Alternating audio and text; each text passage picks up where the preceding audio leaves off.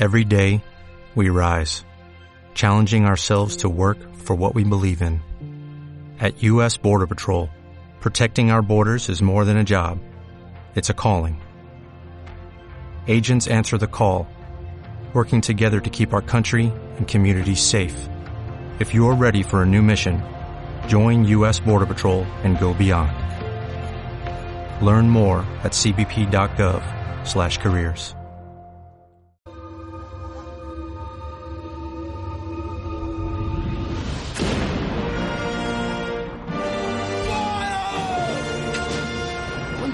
lleva a ser un país?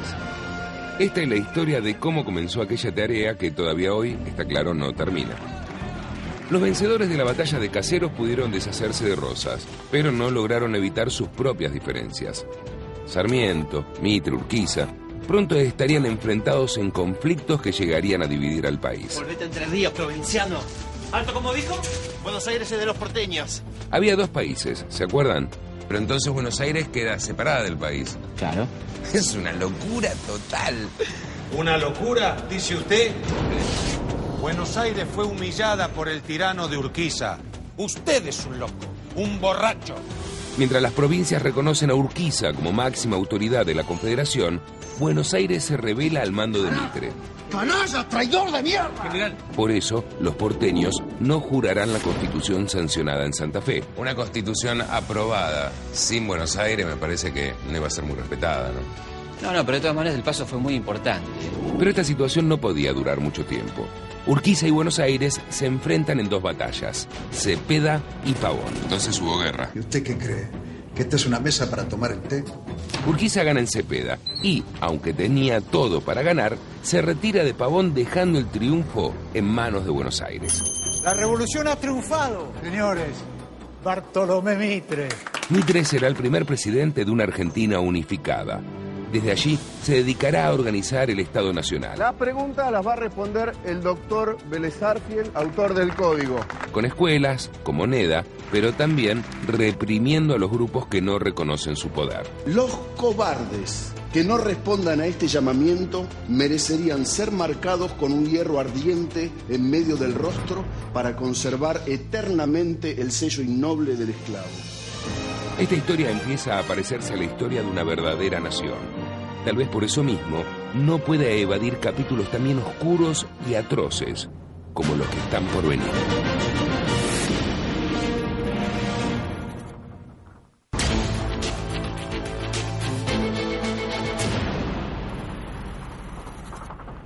¿Y ahora vamos a ver?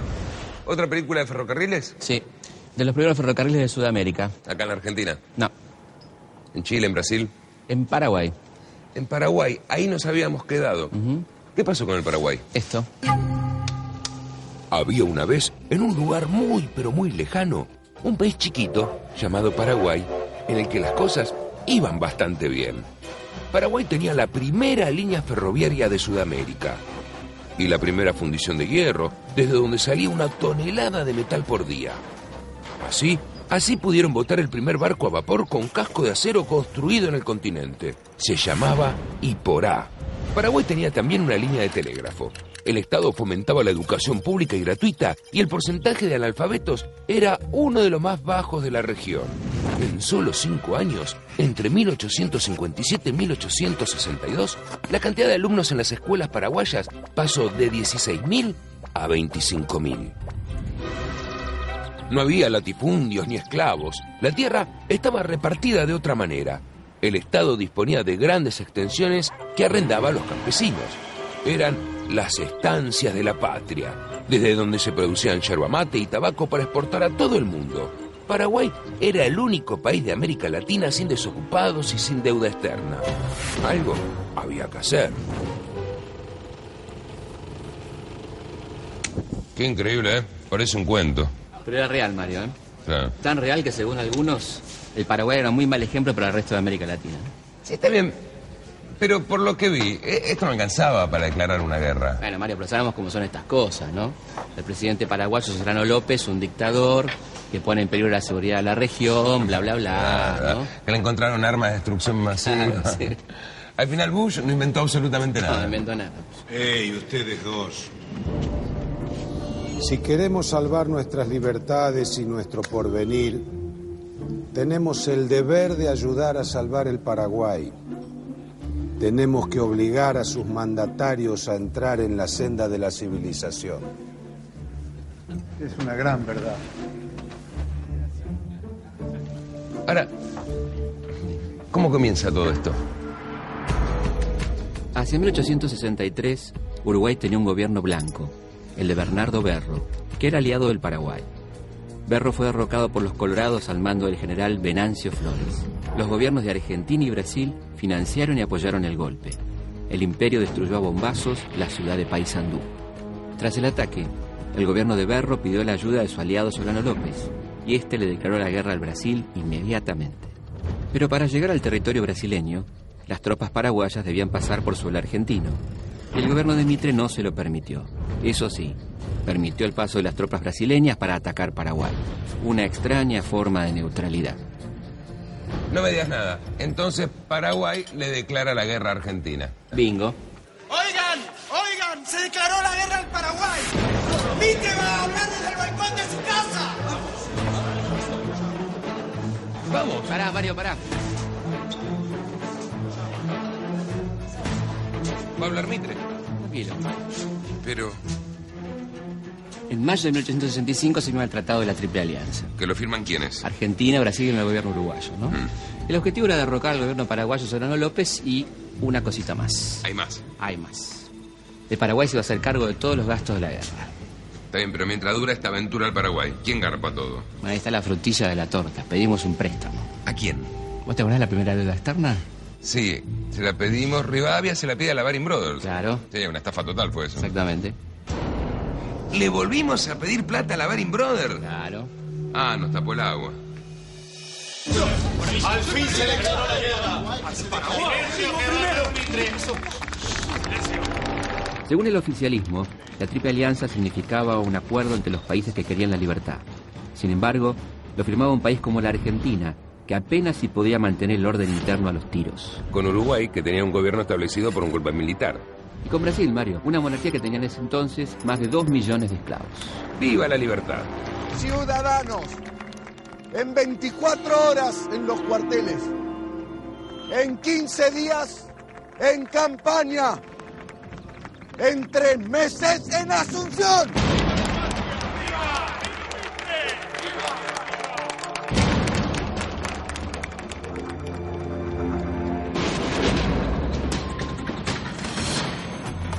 Los cálculos de Mitre fueron algo inexactos. La guerra duró casi cinco años, le costó al país más de 500 millones de pesos y 50.000 vidas humanas. Mitre dejó su cargo de presidente a su vicepresidente Marcos Paz y se puso al frente de las tropas argentinas. Bueno, en ese aspecto, nuestros respetos al señor Mitre. Claro, y a todos los miembros del gobierno que vieron perder la vida de sus hijos en el frente de batalla, ¿no? Cosa que ningún político de la actualidad estaría dispuesto a hacer. Mientras tanto, la gente de la provincia, ¿qué decía? El general Urquiza trató de reunir fuerzas en dos oportunidades, pero le fue muy difícil.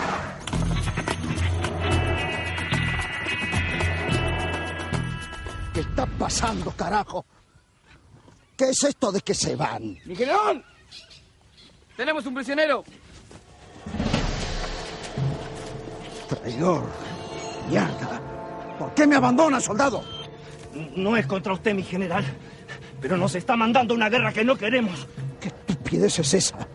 Es la guerra de la patria. Entre Ríos se parece mucho más al Paraguay que al país de Mitre, señor.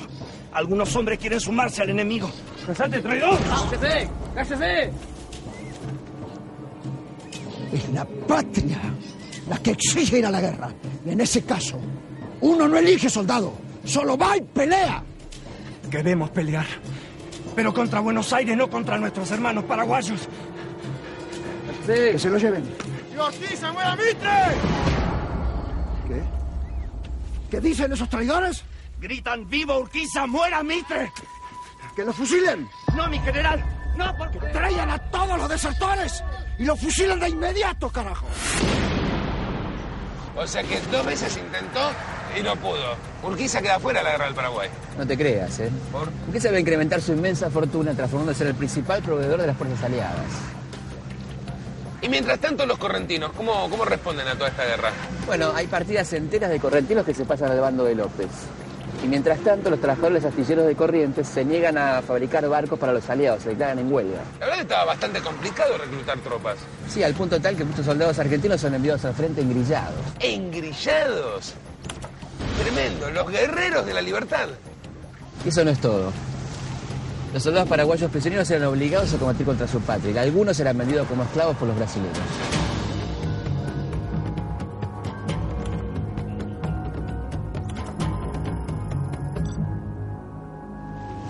¿Y cómo fue la guerra? Las fuerzas paraguayas fueron rápidamente expulsadas después de la batalla de Yatay y el sitio de Uruguayana. Ah, bueno, entonces ahí ya estaba. No, no, la guerra recién estaba empezando. Los aliados no se detuvieron, querían, querían invadir, destruir, siguieron avanzando.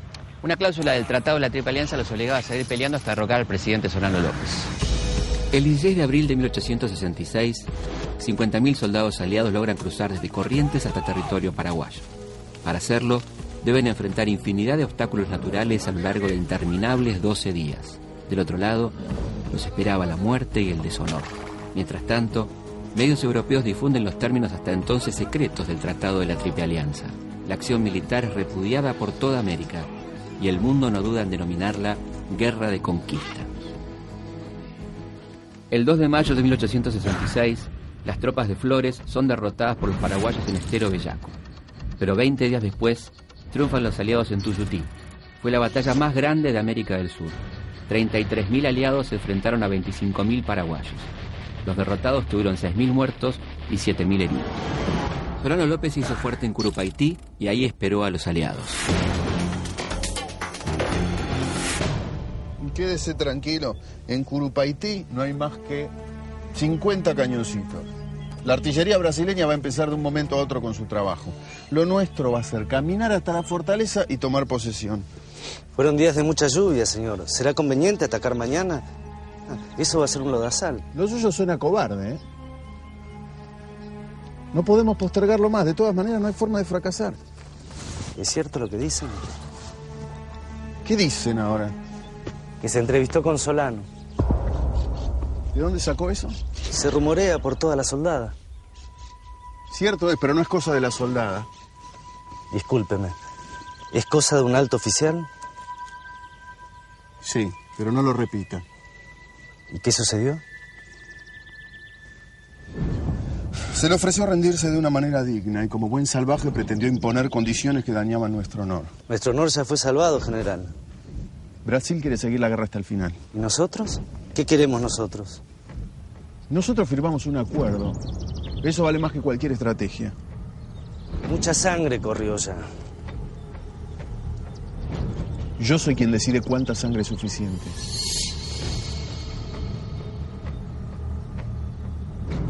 Con su permiso, general.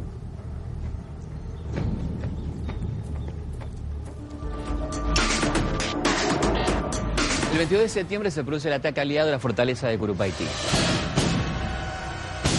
Los barcos brasileños con sus cañones de largo alcance debían destruir la fortaleza. Una vez destruida, una fuerza que iría por tierra al mando de Mitre tenía que ocuparla. Pero todo fracasó y terminó siendo un ataque casi suicida de los aliados. Eran 17.000 hombres argentinos y uruguayos los que avanzarían contra la fortificación de Curupaití. Mitre no esperó a que la flota imperial terminara su labor, o consideró erróneamente que esto ya había ocurrido. Lo cierto es que el ataque aliado se inició antes de tiempo, dando lugar al mayor desastre bélico de nuestra historia. En medio del humo de los escasos cañonazos brasileños, los argentinos avanzaron contra un verdadero pelotón de fusilamiento. Miles de hombres, casi indefensos, serían puestos fuera de combate en apenas una hora.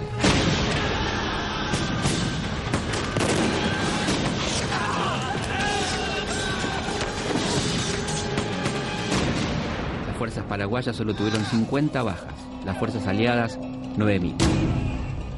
Entre las 9.000 bajas de los aliados está la de Dominguito, el hijo de Sarmiento. Que estaba a favor de la guerra. Muy a favor.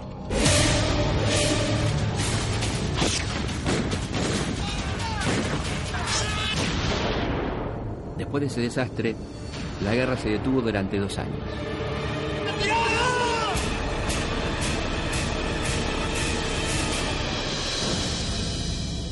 En la Argentina, las voces críticas se oían cada vez más fuerte, entre ellas la lúcida voz de Alberti.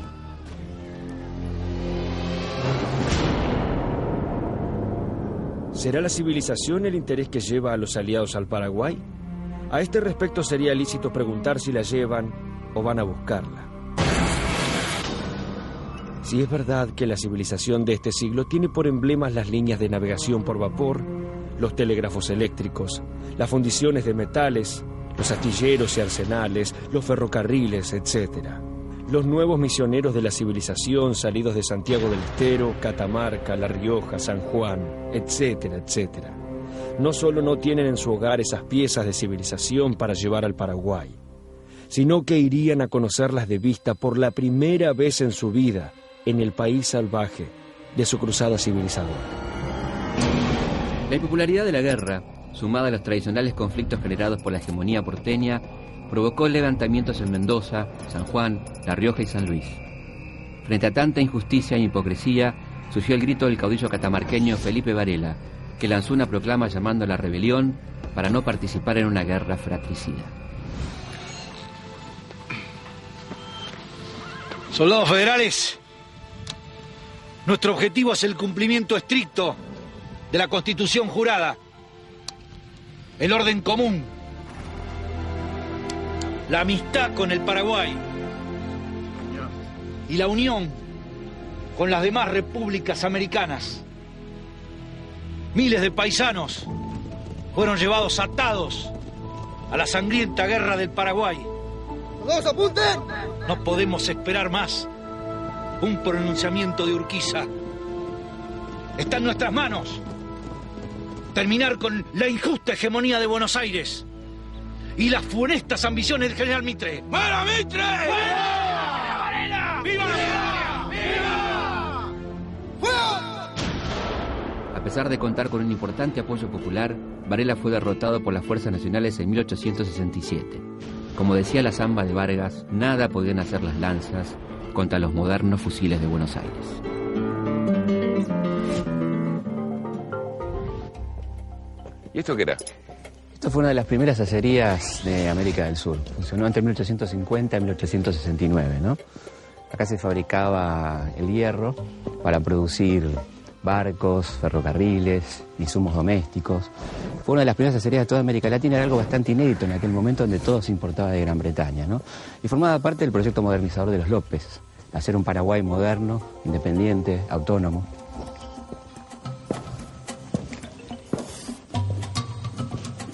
¿Y era usado también con fines bélicos todo esto? Claro, acá se produjeron las armas que van a ser usadas en la guerra de la Triple Alianza, ¿no? Hay que recordar que muchos países se negaban a venderle al Paraguay las armas por los intereses que tenían en Brasil y Argentina. Y acá se produjeron cañones, fusiles, las balas, las balas de cañón también, para aquella guerra terrible, ¿no? En este lugar que funcionó hasta 1869.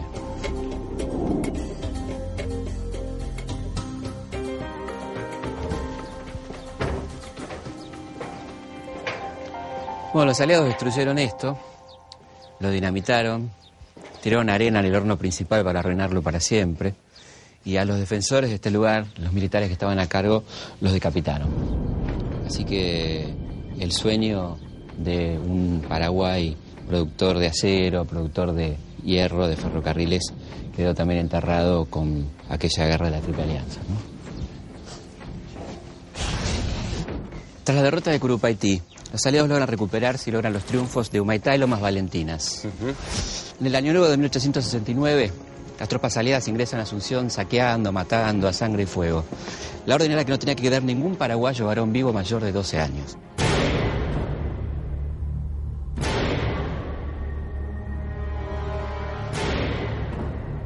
¿Y Solano López? Bueno, se refugia en el norte, se repliega con 500 hombres y una fuerza brasileña de 4.500 soldados sale a perseguirlo.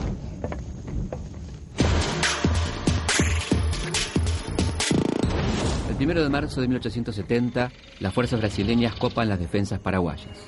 López se interna en la selva. Acá, no podemos parar. Están muy cerca. Vaya a defender a su madre y a sus hermanos. Vaya, asegúrese que escapen, no se detenga por nada. Vaya. Pero no. Nada. Ellos dependen de usted. No. Soldado. ¡Vaya!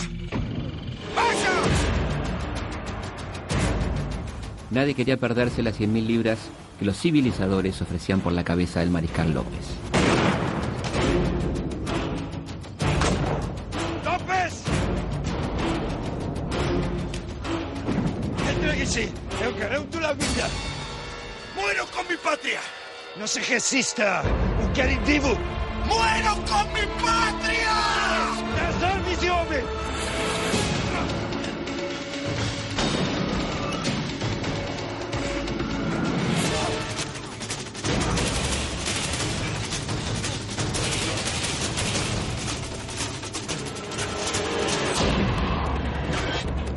¡Maten diablos de López!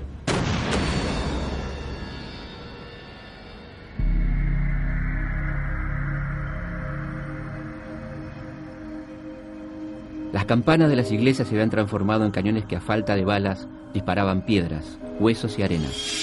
Solano López había resistido hasta donde pudo con un ejército de poco más de 400 hombres, mujeres y niños.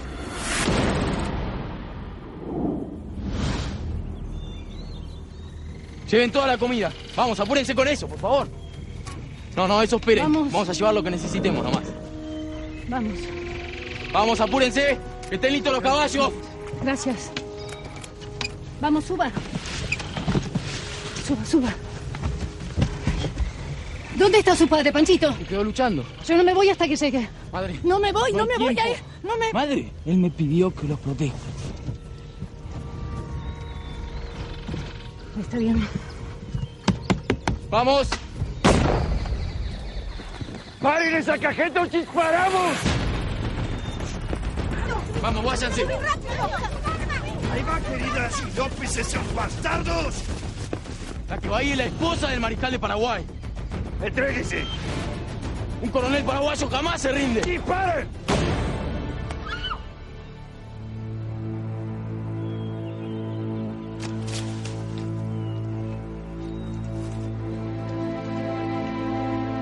Rosetta presa.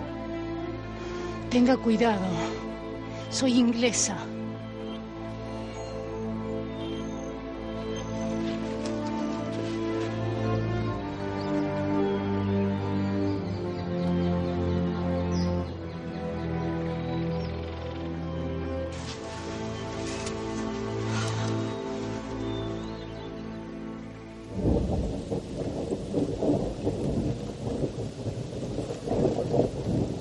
Elisa Lynch fue una irlandesa que creció en un internado de Dublín. Como mujer cercana al presidente, atendió personalmente demandas sociales e impuso costumbres europeas a la sociedad de Asunción. Cuando López partió al frente para enfrentar a los aliados, Elisa Lynch partió a su lado. En el campo de batalla la llamaban el coronel. En medio de la batalla de Tuyutí, tuvo su séptimo hijo, que moriría de cólera pocos días después. A esa mujer, heroica y testaruda, le tocará dar la última batalla de esta guerra miserable y desigual.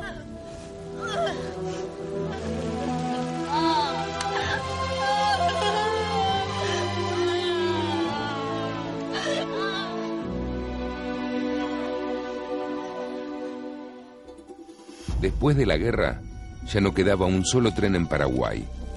También se destruyeron sus fábricas, sus astilleros, su telégrafo. Las escuelas desaparecieron y buena parte de su territorio se repartió entre los ganadores. Su población fue diezmada.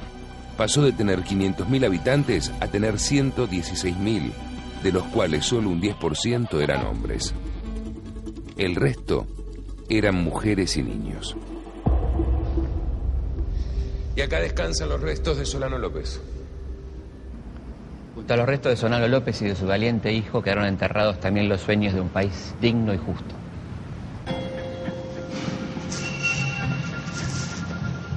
Bueno, ahora sabemos dónde empieza la deuda externa paraguaya. Sí, pero todavía hay algo más, ¿eh? ¿Todavía hay más? Según algunos documentos, el general Mitre ordenó arrojar al río Paraná los cadáveres de los muertos durante la guerra por cólera. ¿Y para qué? Para contagiar a las poblaciones ribereñas, particularmente a las de Entre Ríos, Corrientes y Santa Fe.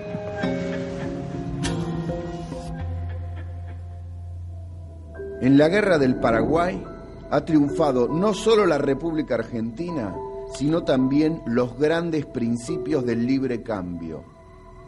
Cuando nuestros guerreros vuelvan de su campaña, podrá el comercio ver inscripto en sus banderas victoriosas los grandes principios que los apóstoles del libre cambio han proclamado. Cándido López era un fotógrafo y pintor de 25 años que decidió enrolarse como voluntario en las fuerzas de la Triple Alianza. Durante aquellos días de horror, bocetaría las más crueles escenas. Los campamentos, los sitios, las batallas, todo sería pintado al regresar del frente. Pero una granada lo hirió durante el desastre de Curupaití y para evitar la muerte por gangrena, los médicos debieron amputarle su brazo derecho. Ya en la soledad de su estudio, Cándido López estuvo un año educando su mano izquierda para poder pintar aquello que había visto. Y lo logró.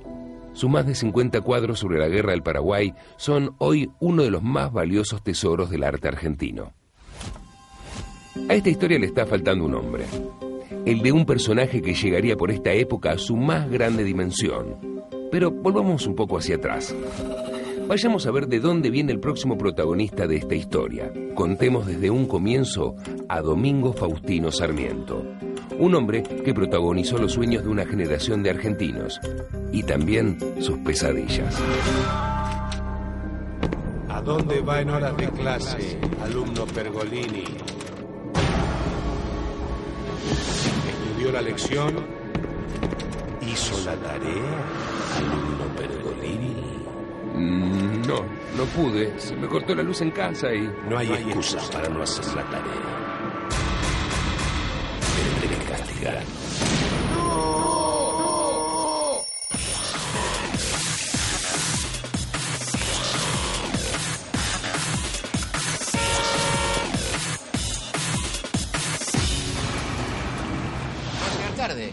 Sí, si lo pasa que anoche me acosté tardísimo. Y no todos podemos ser como Sarmiento, ¿no? Que madrugaba, que no faltaba nunca clases. Bueno, no faltaba clase porque la escuela funcionaba en su casa. De hecho, sus primeros maestros fueron su padre y su tío. ¿Sabes que anoche soñé con Sarmiento? Ah, bueno, con Sarmiento puede tener o sueños o pesadillas. Yo tuve o pesadillas. Uy, ah, mira, se lo habrá olvidado algún chico. ¿Qué es? Uy, qué bueno, el álbum de figuritas de Sarmiento. Sí, buenísimo, divertidísimo. Sos raro vos, ¿eh? ¿Y vos qué sabes de Sarmiento? Bueno, que fue el padre del aula, que la lucha fue su vida, su elemento. Un poco lo que sabemos todos. Más o menos. Eso no es lo más importante, ¿eh? ¿Qué fue lo más importante? Y que era un hombre comprometido con las ideas de su tiempo, con los debates de su tiempo, un hombre muy contradictorio y que hoy sería muy políticamente incorrecto. Ah, mira, en esta casa nació Sarmiento. ¡Niño! ¡Niño, vengan! Vamos, vamos. Por acá, vamos. ¡Domingo! ¡Domingo, vení, Domingo!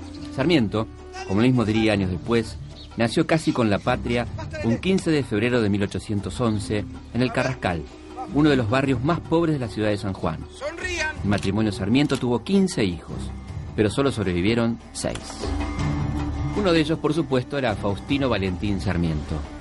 Tiempo después le iban a agregar el nombre Domingo en honor al santo protector de la familia.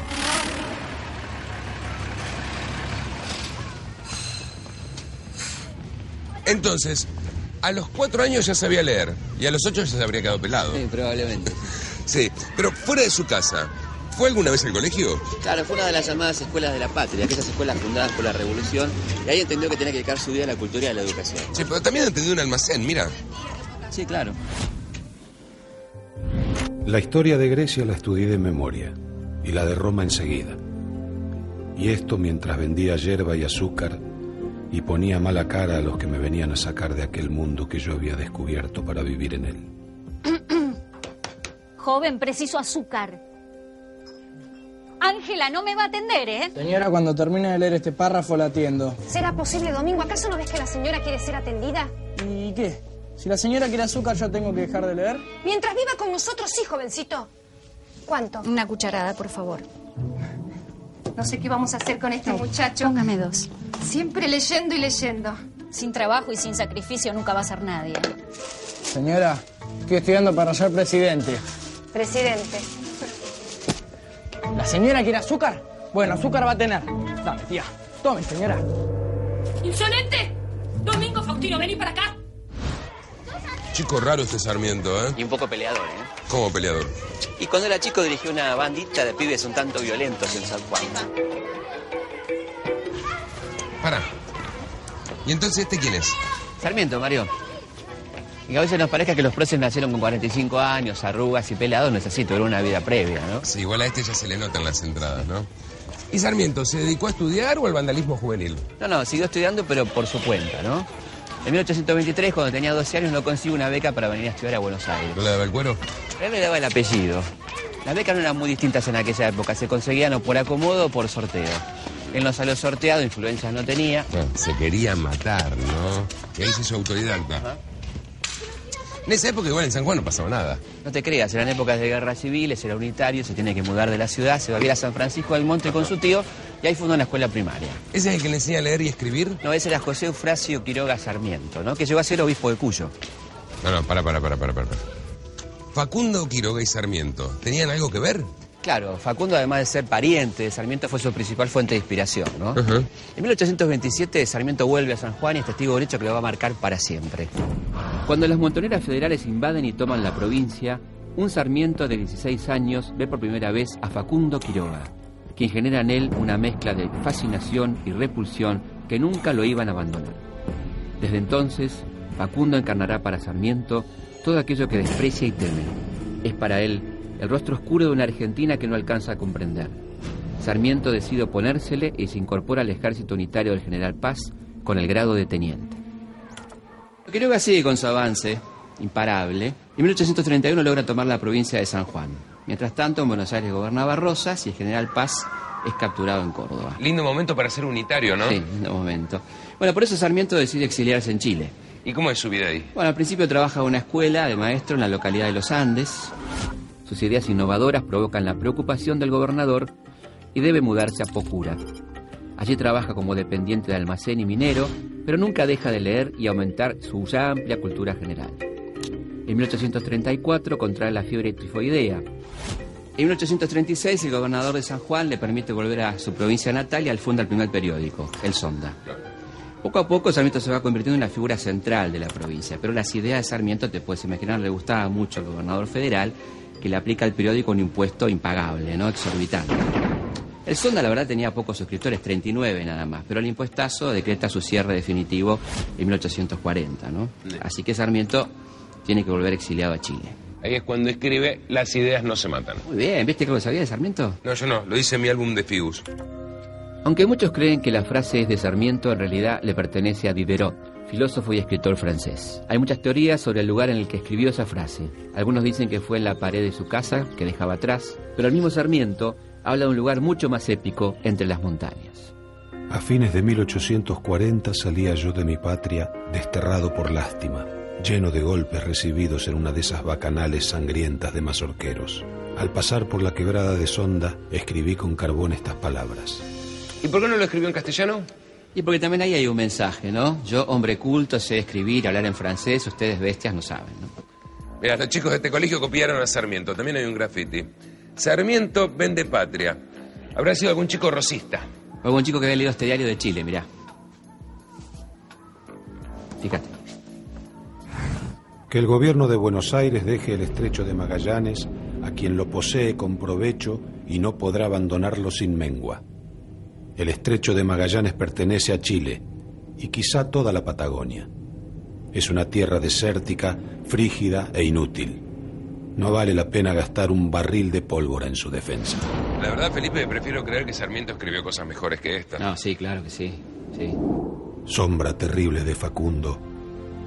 Voy a evocarte para que sacudiendo el ensangrentado polvo que cubre tus cenizas, te levantes a explicarnos la vida secreta y las convulsiones internas que desgarran las entrañas de un pueblo noble.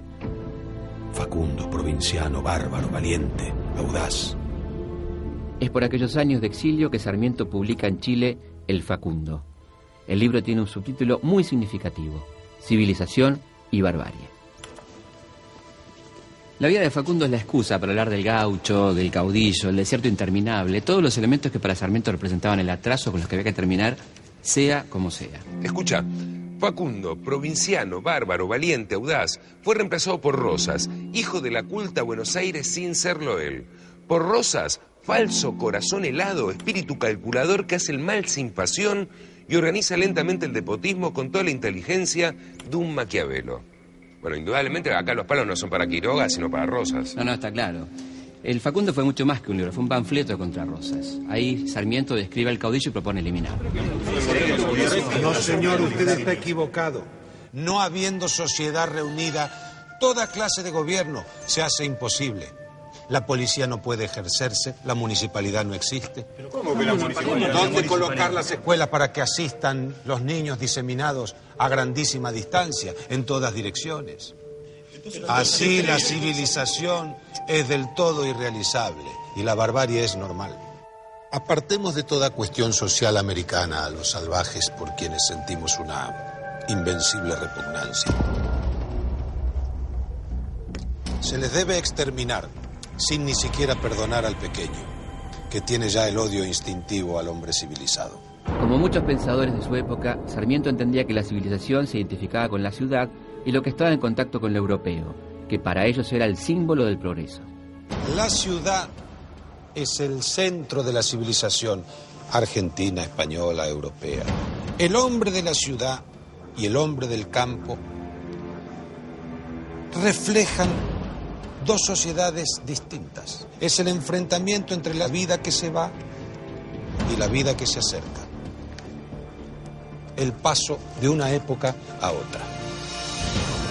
Sarmiento sabía que no iban a permitir que el Facundo entrara a la Argentina así como así.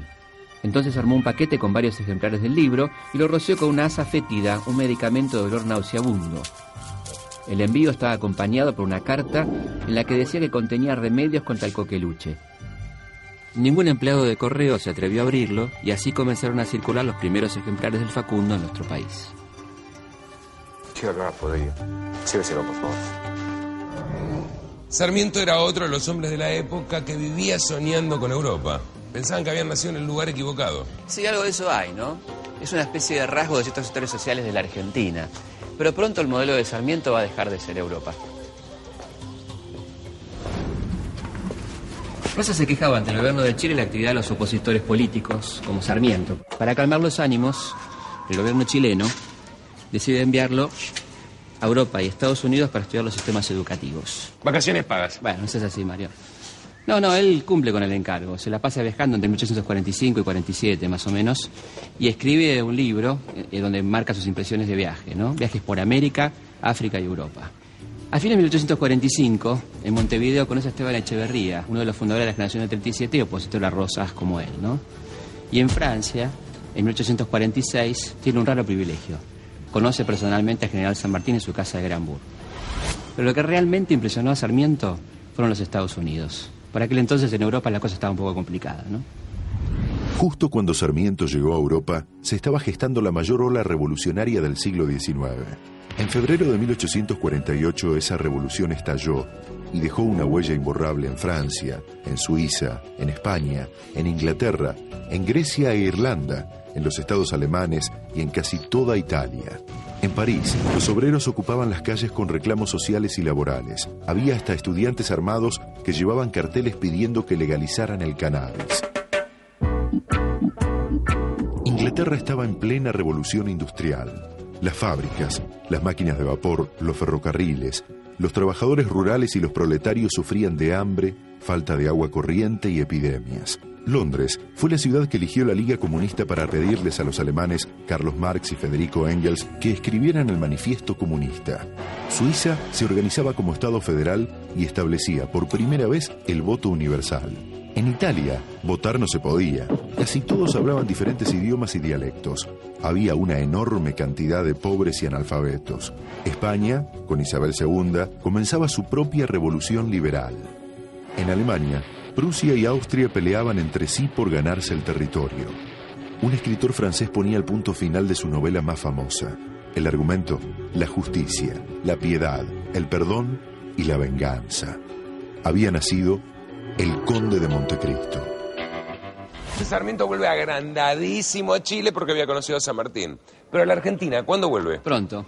En 1851, Urquiza está armando el ejército grande contra Rosas y Sarmiento decide sumarse a sus filas como cronista militar con el grado de teniente coronel. Ah, yo esa figura tengo. Acá está.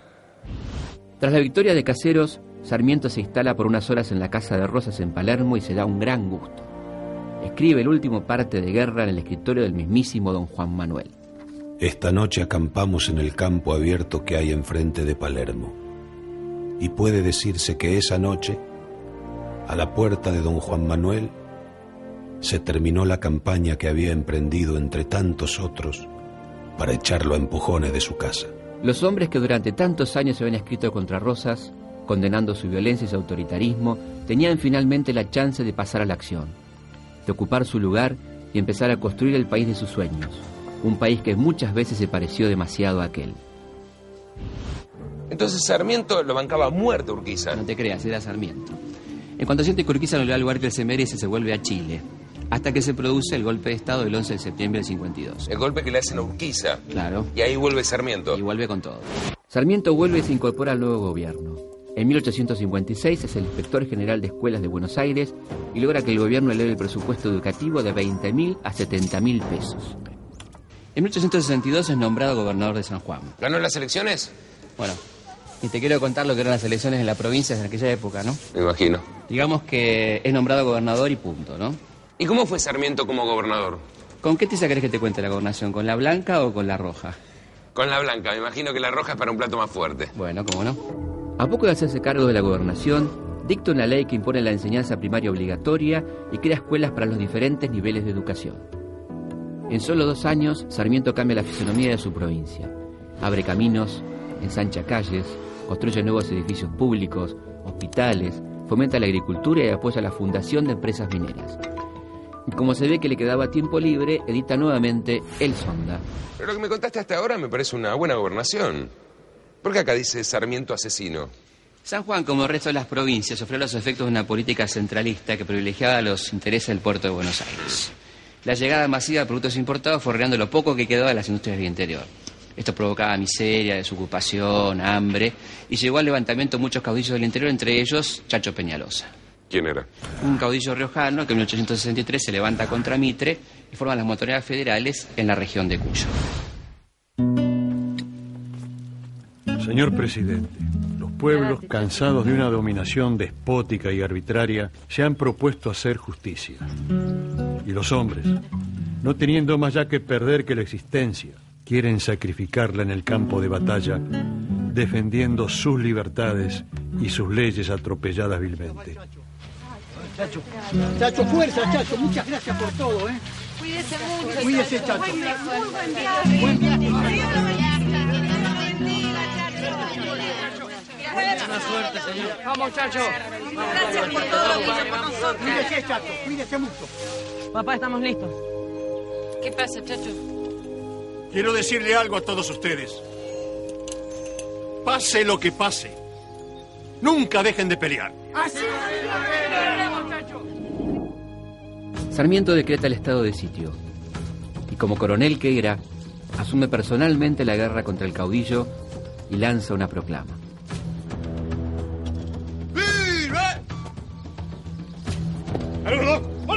Con ciudadanos, a las armas y que San Juan sea un ejército, un baluarte contra la barbarie y un ejemplo para todos los pueblos argentinos. Están preparados. Rompan filas. Esto es lo que espera de vosotros vuestro compatriota y amigo, Domingo Faustino Sarmiento. Soldados, está en sus manos terminar con la barbarie del bandido Peñalosa. Comprendido, señor.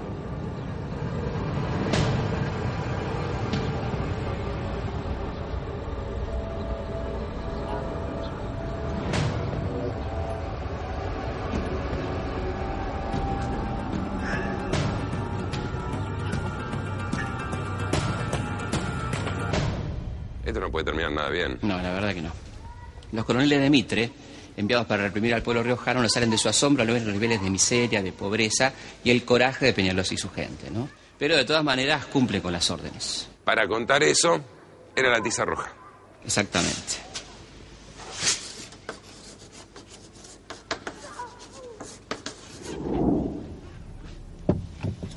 Cuidado que está caliente. ¿eh? Pancito. Hijo.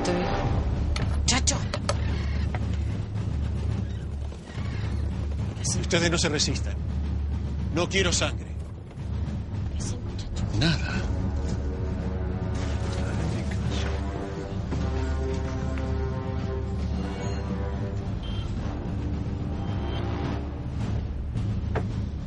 ¿Quién es ese bandido del Chacho? Soy el general Peñalosa. Y no soy ningún bandido. Ríndase. Tengo su palabra que no le va a pasar nada ni a mi mujer ni a mi hijo. Estoy rendido. Chacho. No haces absolutamente nada.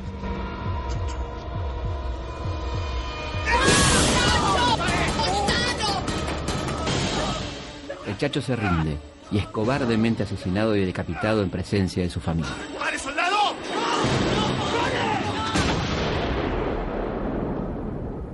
No sé lo que pensarán de la ejecución del Chacho. Yo, inspirado por el sentimiento de los hombres pacíficos y honrados, he aplaudido la medida precisamente por su forma. Sin cortarle la cabeza a aquel inveterado pícaro y ponerla a la expectación, las chusmas no se habrían aquietado en seis meses. Como te acordarás, acá estaba la Casa de Rosas. Sí, pero ¿dónde exactamente? La intersección de las actuales Sarmiento y Libertador. Qué irónico, ¿no? Ponerle Sarmiento a la calle que daba la Casa de Rosas. Claro, eso de los terrenos de Rosas, Sarmiento va a crear el Parque 3 de febrero. ¿Por qué le pone 3 de febrero? Porque es el día de derrocamiento de Rosas. Y después estos terrenos van a ir siendo cedidos a la sociedad rural, la sociedad de polo y al hipódromo, ¿no? ¿Y con la Casa de Rosas qué hicieron? La dinamitaron, Mario. ¿La dinamitaron? ¿Se adivina cuándo? Un 3 de febrero. Un 3 de febrero de 1889. Y adivina qué pusieron donde estaba la habitación de Rosas. No, ni idea. Acá está. La estatua de Sarmiento. Donde estaba la habitación de Rosas, pusieron la estatua de Sarmiento. Felipe, en la Argentina nadie descansa en paz.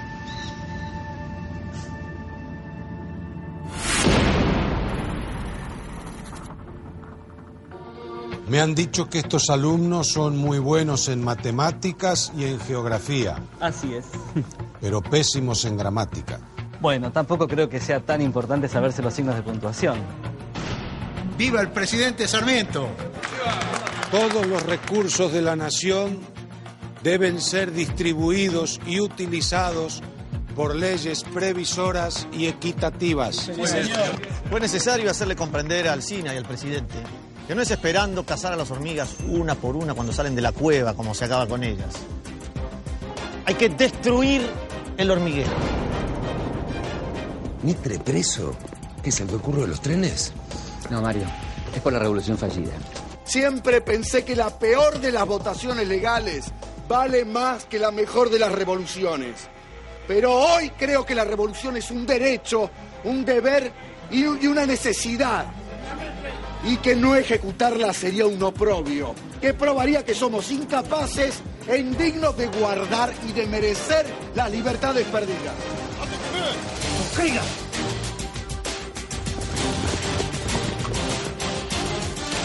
Mira, otra para la colección. Si guardala bien, porque va a ser una de las últimas fotos de Urquiza con vida. ¿eh? ¡Viva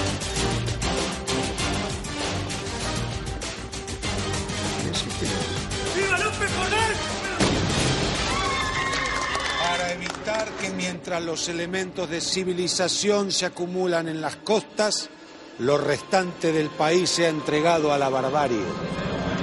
Está descargada. Van a matar a un hombre que está desarmado, carajo.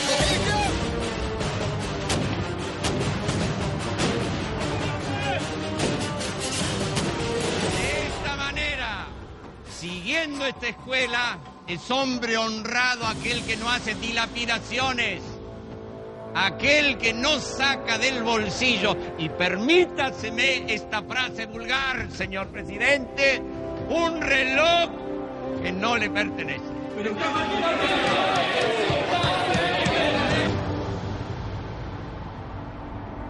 Le escribo, mi amada Aurelia, para que venga al Paraguay. Venga. Que no sabe la bella durmiente lo que se pierde de su príncipe encantado. Espere, espere, venga. ¿Sí? Dígame, ¿se sabe cuánto tiempo más voy a estar acá?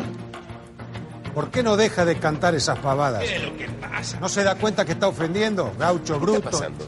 Aquí está el señor presidente emitiendo unos juicios un tanto discutibles. Una de las cosas que más me llaman la atención es como un tipo como Sarmiento, que tenía esas actitudes, esa forma de expresarse tan extremas, ¿no? Nunca haya sufrido ningún tipo de ataque. Es que sí lo sufrió.